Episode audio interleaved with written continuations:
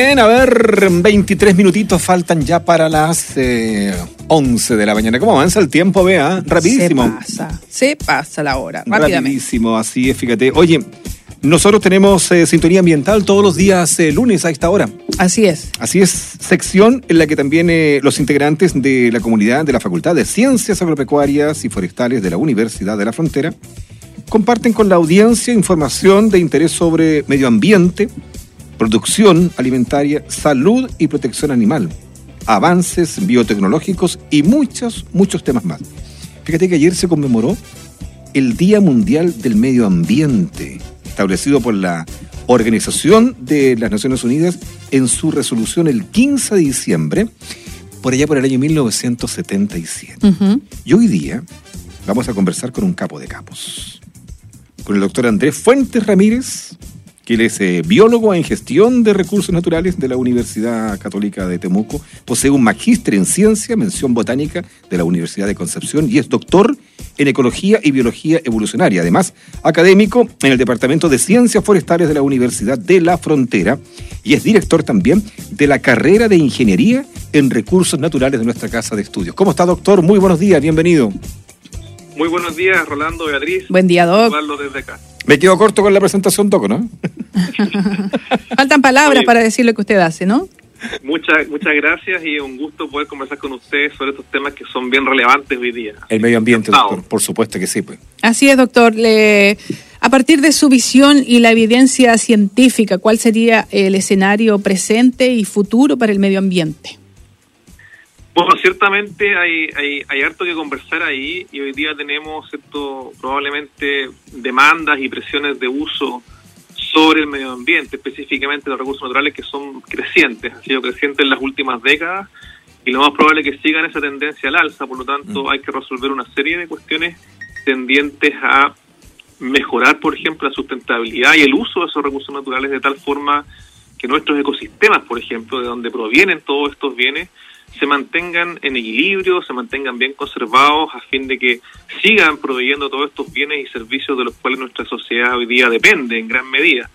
Por tanto, eh, es ahí donde hay que un poco eh, trabajar más para lograr esa sustentabilidad y que las futuras generaciones, por ejemplo, tengan también acceso a todos los bienes y servicios que hoy día, afortunadamente, cierto, Eh, la biodiversidad, por ejemplo, los bosques, la flora, la fauna, nos proveen día a día. Correcto. Ahora, doctor, ¿qué acciones o estrategias se recomiendan desde la academia, por supuesto, y los ambientes especializados para responder a los desafíos en esta materia? Mira, es una pregunta bien bien importante y, y- y creo que todos estamos de acuerdo que el tema de, eh, de educación, ya de divulgación de estas cosas a la sociedad son claves, ya son claves que nuestros niños en las escuelas y los colegios sepan de estas cosas eh, y que desde allí cierto se formen nuevos ciudadanos eh, con una mejor relación con el medio ambiente. Nosotros necesitamos que eh, desde la academia, ¿cierto? La investigación es, es un pilar fundamental, eso lo tenemos muy claro, Correcto. pero la investigación tiene un, tiene un lenguaje que es bien técnico, pero esto también hay que permearlo a la sociedad en general, y es allí donde la educación, ¿cierto? Y la, y la divulgación del- de, de los temas ambientales y su importancia es súper importante. Y con eso vamos a crear probablemente personas mucho más empoderadas, personas con conocimiento, porque cuando uno conoce las cosas, sabe cómo operan, es cuando se preocupa y cuando las cuida. ¿ya? Sí, claro. Cuando lo desconoce, como que te da la misma. Entonces, es bien importante poder hacer el clic, sobre todo en las generaciones Claro. eh, más, más pequeñas, ¿cierto? Que esto es, es parte importante y que el día de mañana ellos van a ser los responsables, ¿cierto? De poder solucionar los problemas ambientales que hoy día, que hoy día ya son, son bien críticos. Correcto. Doc, le voy a invitar a una pausa musical y ya estamos de regreso con más de este tema que está tan interesante. ¿Le parece? Sí, claro, acá lo espero. Ok, Vamos a la perfecto. música entonces y ya regresamos. No se cambien.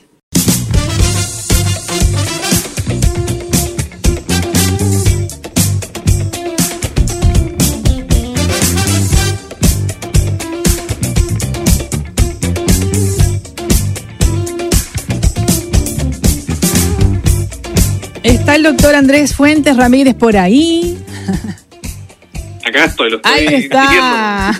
Buena música, Doc. ¿Le gusta la música? Acá estamos todavía. Qué bueno, qué bueno. Estamos hablando del medio ambiente con el doctor Fuentes, ¿cierto? Doctor, usted es el director de la carrera de Ingeniería y en Recursos Naturales. ¿Y Sí. las nuevas generaciones tendrían algún rol importante o particular en cuanto al cuidado del medio ambiente? ¿Y cómo ve usted a las nuevas generaciones y su relación con el medio ambiente también? Esa, eso, bueno, eso es súper importante y, y se enlaza muy bien a lo que comentábamos anteriormente, porque en nuestra carrera nosotros eh, recibimos ¿cierto? todos los semestres, todos los años, un número importante de jóvenes que vienen con una idea muy clara, con una pasión muy determinada, ¿cierto?, por cuidar y proteger el medio ambiente en sus distintos ámbitos, ya la flora, la fauna. Y claramente ellos son, son relevantes y son pie- una pieza clave de este eslabón de conservación y sustentabilidad, ¿ya? Como profesionales se van a formar en diversas materias, ¿cierto? Muy técnicas, muy profesionales, y el día de mañana va a tener que ponerse en la brecha. ¿cierto? En servicios públicos, en ONGs, en instituciones, de tal forma de contribuir con eh, la conservación del medio ambiente y la protección de los recursos naturales. Por lo tanto, eh, nuestra carrera en eso aporta harto y nuestros jóvenes también, nuestros estudiantes, eh, lo representan muy bien. Recientemente tuvimos la titulación, por ejemplo, se titularon 23 nuevos ingenieros hace poquito, y realmente los trabajos que están hoy día ellos haciendo, por ejemplo, en su ámbito profesional, son muy significativos y, y justamente van en esa misma línea de contribuir eficientemente a la protección o la sustentabilidad de nuestros recursos naturales. Así que desde acá también estamos aportando con esa formación y educación hacia las nuevas generaciones de jóvenes que eh, estas temáticas ambientales como parte de su Ahora, ¿qué mensaje o invitación le entregaría usted a los jóvenes que tienen inquietudes o intereses en las temáticas medioambientales? Bueno, que se acerquen a nosotros. Nosotros tenemos canales cierto de comunicación eh, vía plataformas de redes sociales, vía Instagram, vía Twitter, cierto nuestras páginas web, eh, en donde está hay información bien bien bien particular, cierto, de, de- de nuestra carrera, nuestro perfil, las, las cosas que nos interesan. Por tanto, todos aquellos que estén interesados en eh, eh, estudiar o saber más sobre recursos naturales nos pueden contactar a través también de la oficina de vinculación con el medio de nuestra facultad que, que muy eh, es muy activa en todo esto. Así que estamos estamos siempre recibiendo consultas eh, de estudiantes que de, los colegios los liceos y, nuestras puertas están abiertas para poder eh, difundir aún más lo que hacemos. Así que todos invitados a, a poder seguirnos en las redes o a consultar vía canales web que tenemos acá en la facultad Oye, doctor, te saco un poco de, de contexto de, la- de las preguntas tradicionales, pero fíjate que llamó profundamente la atención en la semifinal de Roland Garros de una chica que entró a la cancha, o sea, toda la red, ¿cierto? Eh, Sí. Con un letrero que decía, faltan o quedan, eh, o nos quedan 1028 días. Y todos calculan que ella pertenece, pertenece a un grupo ecologista, quedan 1028 días para qué? Para poner la, plata, la pata en el freno, literalmente, toda la raza humana y parar el efecto invernadero, si no nos vamos todas las pailas, como decía alguien por ahí, ¿o no? Bueno, eso eso hay, hay, hay- que ponderarlo también en, en, lo que cada país cierto puede hacer o, o- la responsabilidad de cada país que los países tienen. Ya hay, también hay que ver el, tema desde punto de vista global y, y cada uno tiene que aportar con, con lo que puede. Ya ahí yo soy un poco más crítico de, de- de esto porque nosotros hemos estado aceleradamente en Chile, cierto, moviéndonos hacia hacia sustentabilidad en temas energéticos, por ejemplo. Ya estamos eh, llevando una mochila bien importante, yo creo que es bien significativa, pero también esto es contributivo y de todos los países, sobre todo los más grandes, tienen que también eh, acoplarse a esta idea. ¿Y cómo está. Chile con respecto a la región y al resto del mundo? ¿Estamos avanzando, vamos caminando por el camino, el- el- la línea verde de, conservar En nuestro Chile planeta? sí, Chile, Chile ha dado un, un- un giro importante y cada vez más se está moviendo hacia, hacia la línea verde, como tú mencionas, ¿cierto?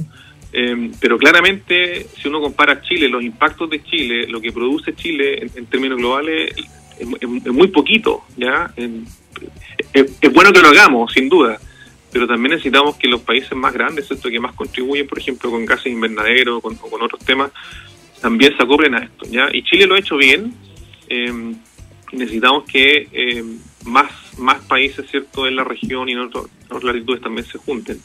Así que es una buena iniciativa. Hay, Chile, Chile ha sacado varios, eh, ha salido bien, bien parado, digamos, de esto. Mm.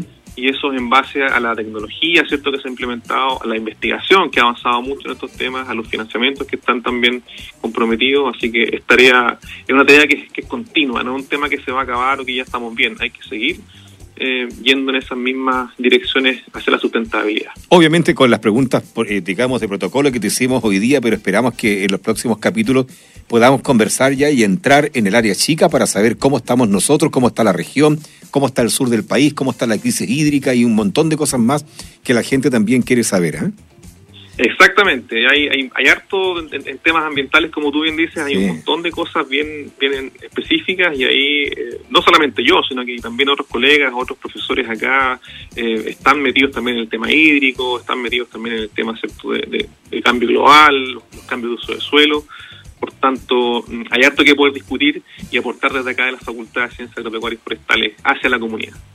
Mire, profesor o doctor, también nos están escribiendo. Nuestro WhatsApp dice, Chile no promueve el recauchaje de neumáticos. Chile es el único país donde ingresan neumáticos sin garantías. ¿Qué otro país nos acepta eh, o no se acepta esto? Misteriosamente llegan a Chile y se venden. ¿Qué opina usted con respecto a esto? Bueno, ahí hay, hay, hay varios temas que uno pudiese comentar, ¿cierto? Las regulaciones podrían ser un poco más, eh, eh, ¿cierto?, exhaustivas y, tratar de que de que estas cuestiones no pasen. Ya eh, hay, hay, hay hartos todavía vacíos que legalmente se pueden mejorar eh, y, y como te decía, aún falta harto por mejorar. Se han hecho cosas importantes, pero tenemos que seguir tratando de, de optimizar el, los temas ambientales, sobre todo de residuos. Así que eh, probablemente falta más ajuste y control de, algunas cosas, pero en general hay harto que recorrer todavía ya y, yo espero que de aquí a las próximas décadas estas cuestiones vayan optimizándose más y tengamos mejores eh, estándares, por ejemplo, de, producción limpia, por ejemplo. Eh, con el tema de los neumáticos específicamente no estoy al tanto del detalle, pero, pero claramente se podría eh, mejorar. Muchísimas gracias, doctor. encontrémonos en cualquier oportunidad, cualquier necesidad que ustedes tengan para difundir, estamos para ustedes. Muchas gracias, un saludo para todos y que tengan una, muy buena jornada. Igualmente, doctor. Igualmente, doctor, muchas gracias. Siempre es bueno hablar del medio ambiente. ¿eh? Siempre es bueno hablar del medio ambiente. Ahí hablábamos con el doctor Andrés Fuentes Ramírez, él es biólogo en gestión de recursos naturales de la Universidad Católica de Temuco, posee distintos eh, magíster y actualmente se desempeña como académico en el Departamento de Ciencias Forestales de la Universidad de la Frontera. Además, es director de la carrera de Ingeniería en Recursos eh, Naturales.